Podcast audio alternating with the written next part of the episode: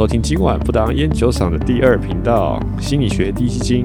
我们将会带领大家进入心灵鸡汤的世界，希望大家喝之前想一下，因为基金投资有赚有赔，喝之前请详阅公开说明书。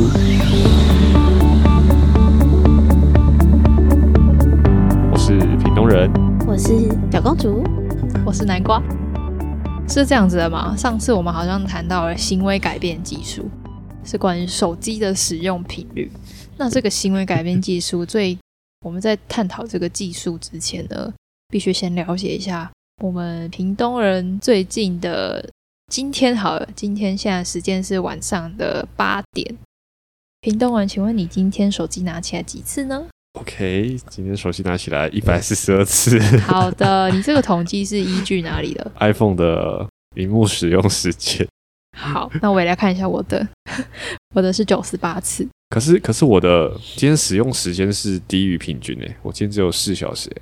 你今天使用时间是低于平均，可是你今天有一百一十七次，一百四十二次，一百四十二次，在四小时里面解锁了一百，拿起了一百四十二次。可能就是拿起来看一下，滑一下，然后把它关掉，再拿起来看一下，把它关掉。我也是很夸张，我也是九十次，但我只有两小时二十四分钟内解锁了九十次。哇，那我比较长，因为我今天还有把手机荧幕开着抢票。我今天是五小时十三次，可是我就是 开着然后放着没有理它。好，所以屏东人你是一百四十几次，然后我是九十八次，然后小公主是九十次，没错。哇，那你整整高了我们差不多五十次呢。有吗？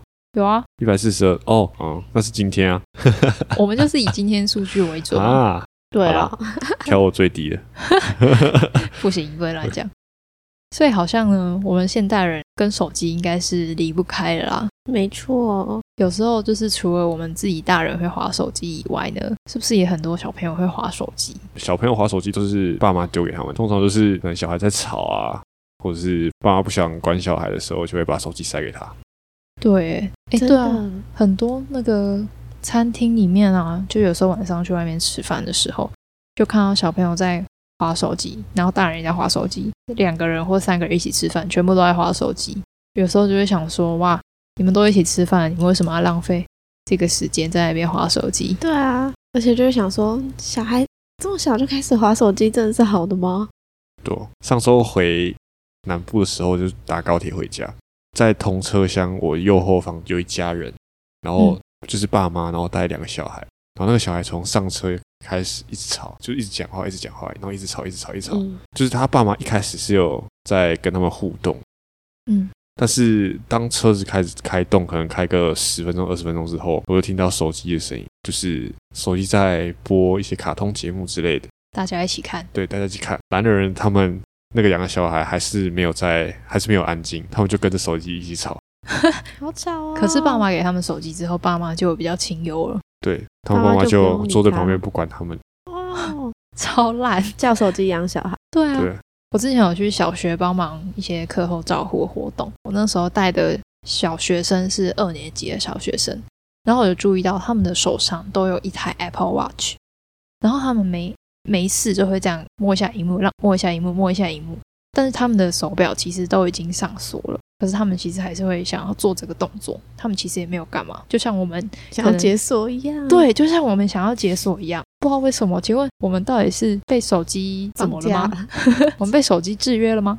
有可能呢。对啊，所以其实除了我们被手机制约这一回事以外，手机养小孩这件事情，就其实在我们的心理还有辅导领域发现，其实手机养小孩这件事情会对小孩子造成很多影响。那这些影响就包括他可能没有办法。辨识别人的情绪啊，或者是他的人际互动，可能会比较能力没有那么好，差，就比较不会互动，因为他没有练习过，他可能就是一直看他的手机，然后没有跟他身边真正真正的人去互动，然后他就没有看办法知道，哎，别人这个表情他可能代表什么，或者是要怎么样去表达自己的需求，或是可能意见不合的时候怎么办？他如果没有去练习，而是一直看着他的手机。他其实就少了这个技能，或者说他们应该是一直处于接受接受资讯的状态，对，他就没有去思考的过程，对他没有思考，也没有去输出，对，也没有输出，嗯，对啊。而且现在的手机里面的 App 啊，或者是 YouTube 的影片，其实都是那种彩度很高，然后就很容易吸引小朋友的那个目光。所以其实小朋友相较于我们一般日常生活中会有的物品，比如说什么桌子、椅子啊，可能都是木头色，这些颜色相对来说是比较暗淡的、无趣、比较无趣的。对，那影片这种彩度很高的，会比较吸引小朋友。所以其实小朋友会对手机成瘾，也有很大一部分原因是它颜色的关系。那我们今天想要关注的就是在于为什么小朋友会对手机成瘾？其实不只是小朋友，就是为什么我们人类会对手机成瘾？为什么我们人类会对手机成瘾？这里呢，我在刚刚前面其实有讲到一个词，不知道大家有没有听到？这个词叫做制约。那这个制约呢，其实大家可能有听过这个制约，不过我还是要稍微解释一下。今天的制约讲的是操作，操作，操作，讲的是操作啊。正音班，好，谢谢。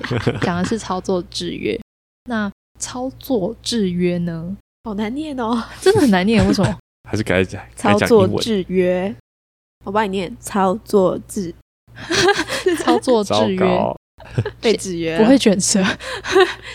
操操作制约的英文叫做什么？它的英文名字叫做 operating conditions。那这个 operating conditions 中文的翻译，我们一般叫它操作制约。哇，谢谢。谁翻的？谁翻的？我不晓得，但反正它就是要操作制约。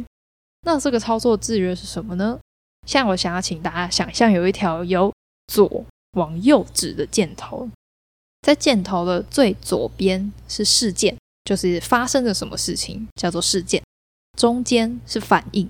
反应就是你对于这个事件的反应，在箭头的最右边是结果，就是你对这个事件做了一个反应之后呢，会造成一个什么样的结果？那这个结果就有分好跟坏。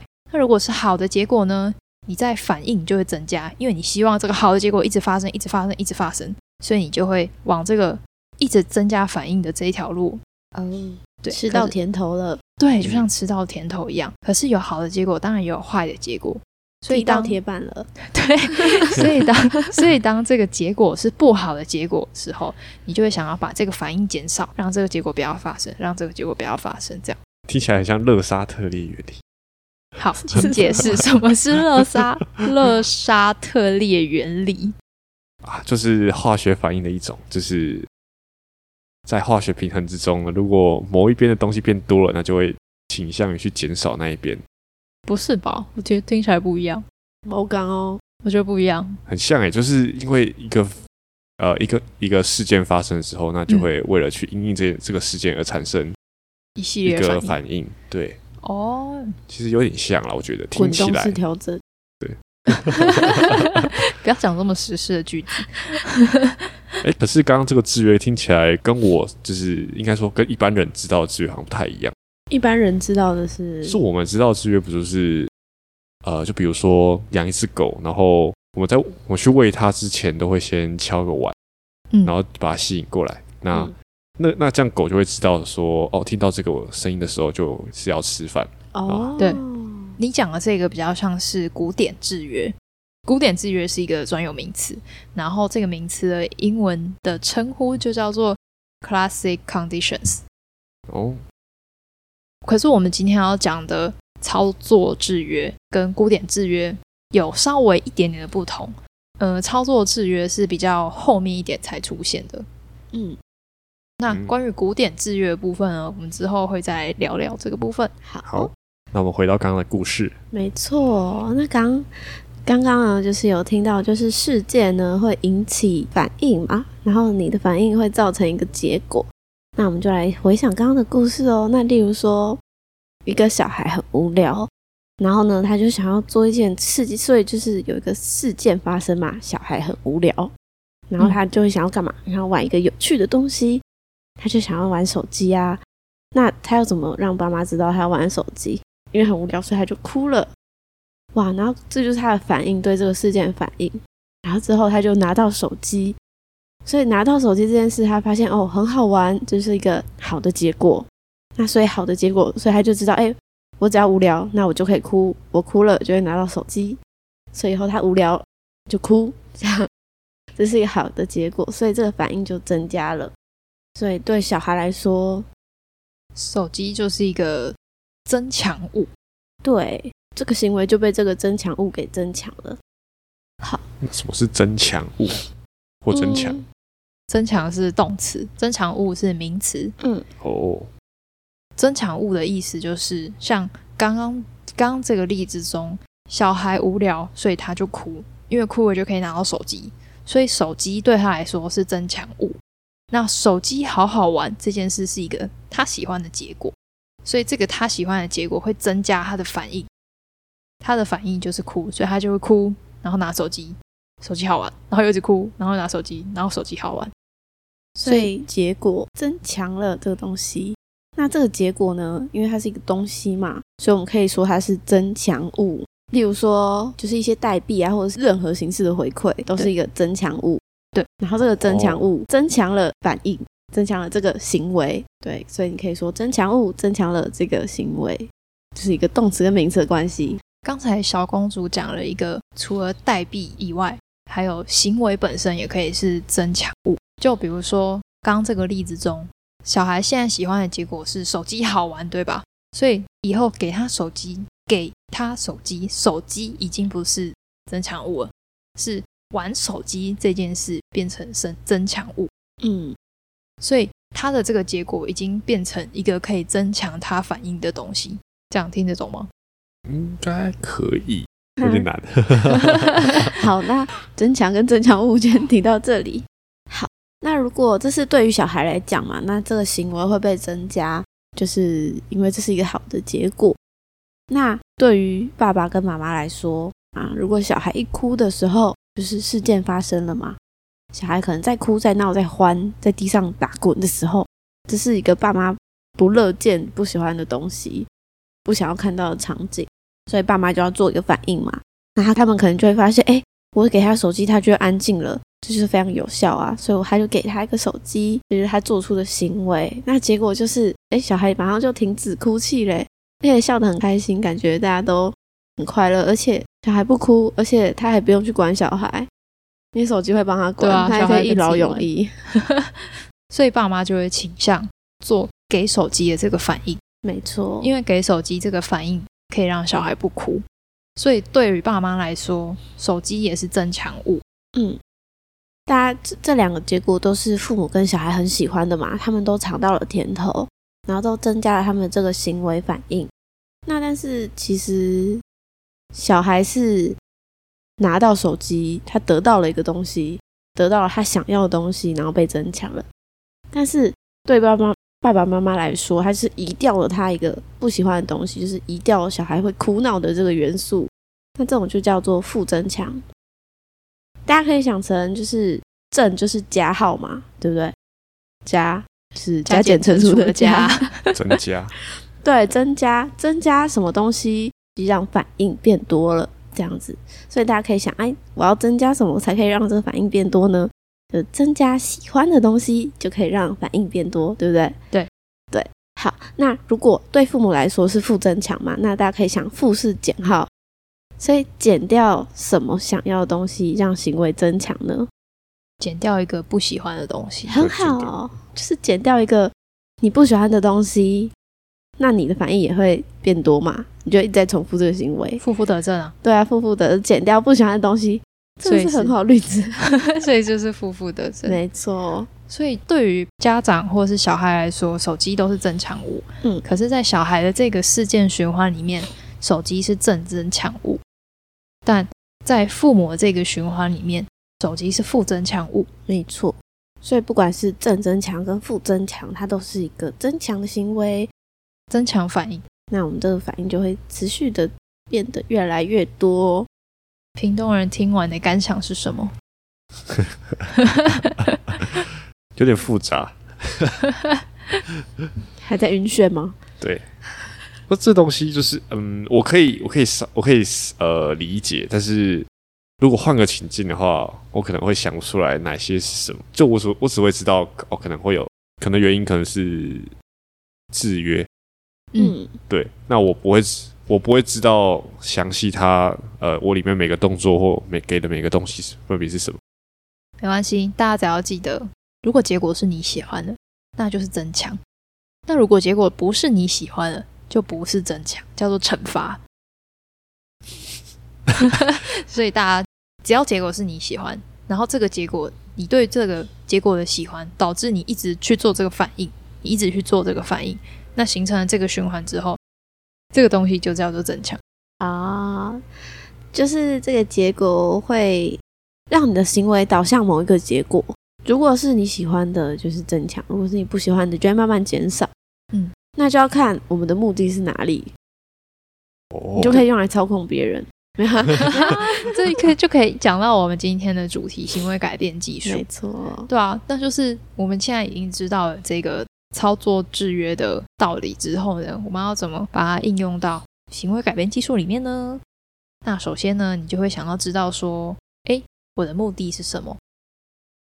好，那我的目的是我要少滑点手机，少滑点手机。嗯，那你现在一天解锁手机的次数是？一天解锁手机的次数，平均平均哦，看一下这个礼拜的平均，一百一十七。好，这个礼拜一百一十七。那我如果说我们只要降下一就好了，那是不是每天少一就可以降一呢？每天少解锁一次，是不是下个礼拜就会变成一百一十六次？对，所以这是一个很简单的小目标吧？那我要怎么控制我的手？数数看啊！你可以叫，你可以叫手机提醒你，或者是你可以自己数。好。好，你可以每天五点的时候检查，然后五点的时候发现快要接近，就是不准滑手机，就把手机手绑起来，这样。没错。哇，这好难啊！我们还是换个例子好了。啊，没有来开玩笑的。那有其他的方法吗？如果没有办法，屏东人你是用 iPhone 对不对？没错。那 iPhone 有一个功能叫做设定荧幕使用时间，你只要设定，比如说我一天只能用三个小时，三个小时到之后，它就会把手机锁起来。你要用手机，就要多一道开锁的程序。哦，就让门槛变高。对，就让你玩手机的门槛变高。哦，OK。嗯哼。所以这是逐步改变。算是，就是刚刚平东人讲了一个名词，叫做逐步改变。这个名词的英文是 shaping。那它在我们行为改变技术里面，就是它的宗旨就是你一次想要改变一个很大的目标，很难嘛？所以我们就运用上一集讲到的登门槛的这个原理，同样的原理，可是我们应用在不同的地方。那这个逐步改变，它的意思就是说，比如说你一开始可能是呃一天玩三个小时手机好了，那我现在就从三个小时设定两个小时半，然后设定两个小时，直到你的目标值。假设我目标是我一天只要用手机一个小时，那我就从三个小时，然后设定两个半小时，然后两个小时，然后一个半小时，然后一个小时。好，我们就设定这样子不同的区间来做一些改变。我们从减少三十分钟开始，然后再一次减得越来越多，这样。嗯，有点像原子习惯。对，因为像原子习惯，就是把大目标切成数个小目标，然后一一的去达成这种小目标，然后最后就会达成大目标。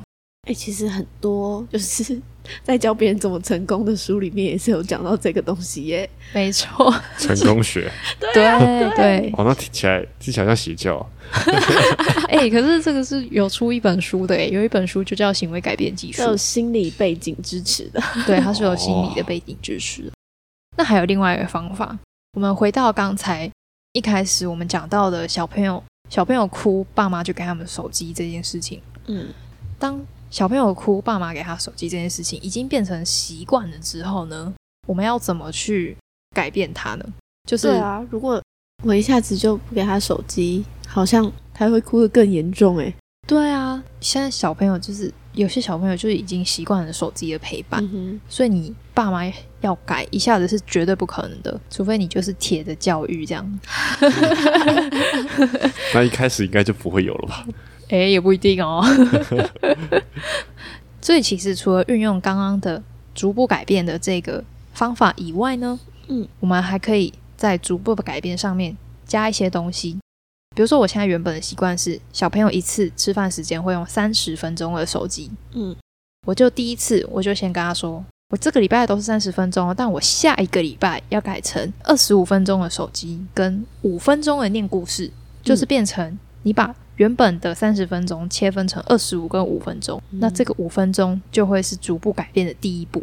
嗯，然后再到下一个礼拜，等到他习惯了二十五加五这件事情后，你就把它改成二十加十。嗯，就是念故事的比例越来越多。哦，他一开始觉得听故事五分钟好像没什么，但他越听越久。对啊，然后就越听越久。他其实搞不好也沉浸在这个故事里面。再上下一个礼拜，我就改成十分钟手机跟二十分钟的念故事。嗯哼，嗯，所以小朋友其实就在你一步一步一步的登他的门槛的，就是你他就是你就是一步一步的在登小朋友门槛嘛。嗯嗯，这个时候这个故事。它就会是一个很好的替代手机的东西。嗯嗯，那当然念故事是有一点难度的，所以大家可以把 各位家长或者是未来准备当家长的人，可以把念故事换成其他比较容易的东西。对，可以跟他玩什么？比如说吃饭，看谁看谁吃掉最多芹菜啊 之类的。比赛吃饭，对啊，或者是看谁可以嚼三十下，对啊，看谁可以嚼三十下然后吞下去，就是吃饭游戏嘛。那手机育儿为什么会发生？其实你可以先从它的根本原因去下手，用手机让小朋友不要呃表达出哭闹情绪。对，谢谢你。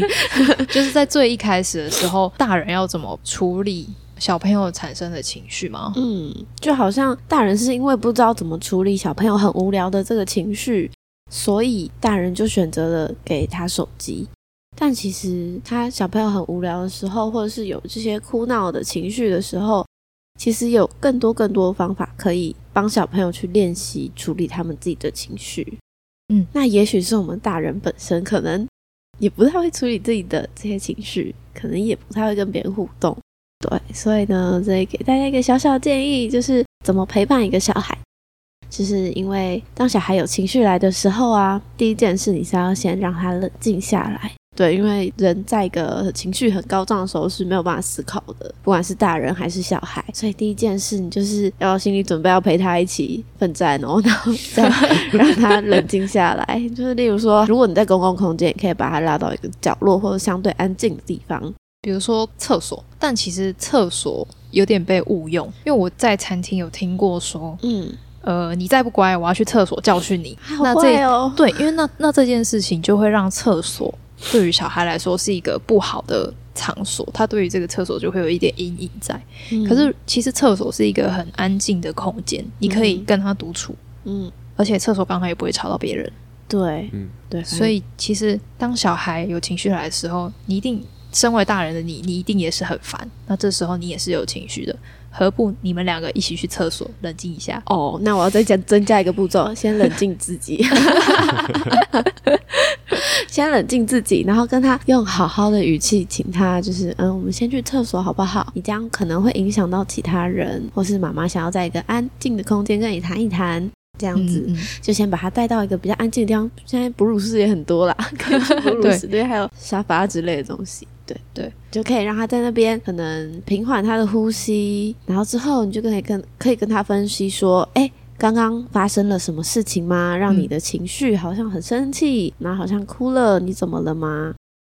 或者是哦，刚刚因为小孩可能没有办法自己讲嘛，那你就直接解释给他听，因为你可能就是在他旁边可以看到他到底发生了什么事情。嗯，例如说，哎，刚刚好像我看到你很无聊，一直在玩手指头，然后之后你就生气了。所以你等于是把这件事情说出来，然后再跟他说：“哦，你遇到这件事情的时候会有这个情绪。”嗯嗯，这是对多小的小孩都有用吗？只要他可以说话就有用啊。哦，其实我觉得，虽然我没有养过小孩，就是其实我觉得很多小孩就是是需要一些大人的关注。对，所以当他在一开始小时候，你有跟他建立这个，诶，他哭了，你去关注他这个习惯之后。有些其实我听过蛮多老一辈人会说，小孩哭你不要理他，不然他会养成一哭他就要你来的这个习惯。可是我觉得为什么不行呢？你来照顾他是可以的吧？而且你来照顾他，并不是每次都要哦安抚啊，还是怎样？其实他有时候就只是想要多一个关注而已，就想要你拍拍他。对，而且其实你也可以趁这个过程问他说为什么要哭之类的，可以更了解他哭的原因是什么，嗯嗯，所以了解他什么时候比较会哭，因为每个小朋友他其实哭的时间很不一样啊。对啊，对啊，而且你去陪伴他的时候，你还可以说哦，那如果你下次啊遇到这件事情的时候，你可以做什么事情去替代哭这件事情？嗯，你可以去教他去怎么面对他自己的情绪。例如说，他刚刚很无聊，所以哭了，那你就可以跟他说：“那如果你下次很无聊的话，就可以跟妈妈拿你的玩具啊，妈妈有带玩具。嗯，或者是如果你下次很生气、很生气的时候，就是你就可以握拳头啊，那妈妈就会知道你生气了。换一个方式去表达嘛。那如果小孩觉得哎握拳头方式有效哦，那他可能他说不定他哭也觉得很累啊。对啊，哭这件事对大人来说一定是很烦的。对，那。如果你的小孩是听得懂话的话，其实你也可以跟他说：“诶，你现在其实在忙啊。那如果如果他现在又哭了，那就是你可能会两两头都在忙碌，然后可能两件事情都没有办法做好。一方面是没有办法安抚好这个小朋友，然后另一方面是他必须做的事情也没有办法做好。没错，对。所以当小孩听得懂话之后，你就开开始跟他讲道理。”对，跟他好好讲道理，你不要跟他一起爆炸，这样就一直爆炸下去。对啊，所以其实这件事好像还蛮需要以身作则。对，就除了除了情绪，你要先安抚小孩子的情绪之前，就是虽然很难，但是请家长先冷静。然后还有家长不要一直玩手机啦。对啊，不然都不知道你小孩发生什么事，你要怎么安抚他？对啊，所以其实是不是准备好再生小孩？没准备好，真的是要多研究、多学习耶。对啊，世界会感谢您的付出的。所以有些东西研究可能也也不会知道，或者是他根本没有能力。要实验啊，所以可以多听我们这个频道。哦，好。对，我们这个频道安利自己。对，我们会帮，我们会帮大家整理一下那个最近的一些小研究。没错，可能啦。屏东人，你要生几个小孩？现在是不想。为什么还没准备好？对，对，除了金钱以外，其实心灵的部分也是要准备好哦。确实。那我回到主题，主题是放下手机，放下手机，拥抱当下。没错。其实我们今天的主题是行为改变。嗯，好了，那说到这边，大家是不是对这个行为改变技术有一点了解了呢？那如果说你有想要改掉坏习惯，或是有想要建立的好习惯，都可以利用行为改变技术来进行一些小改变哦。没错。但是在手机这个部分呢，我们最重要还是要放下手机，拥抱当下。没错，这个世界很美好，请请不要再看手机了，不要再低头了，我在跟我自己说话。好，我听到喽，我们都听到喽，听众们也听到喽。啊，好，那我们这集就到这边。我是南瓜，我是皮豆然，我是小公主，大家再见，拜拜。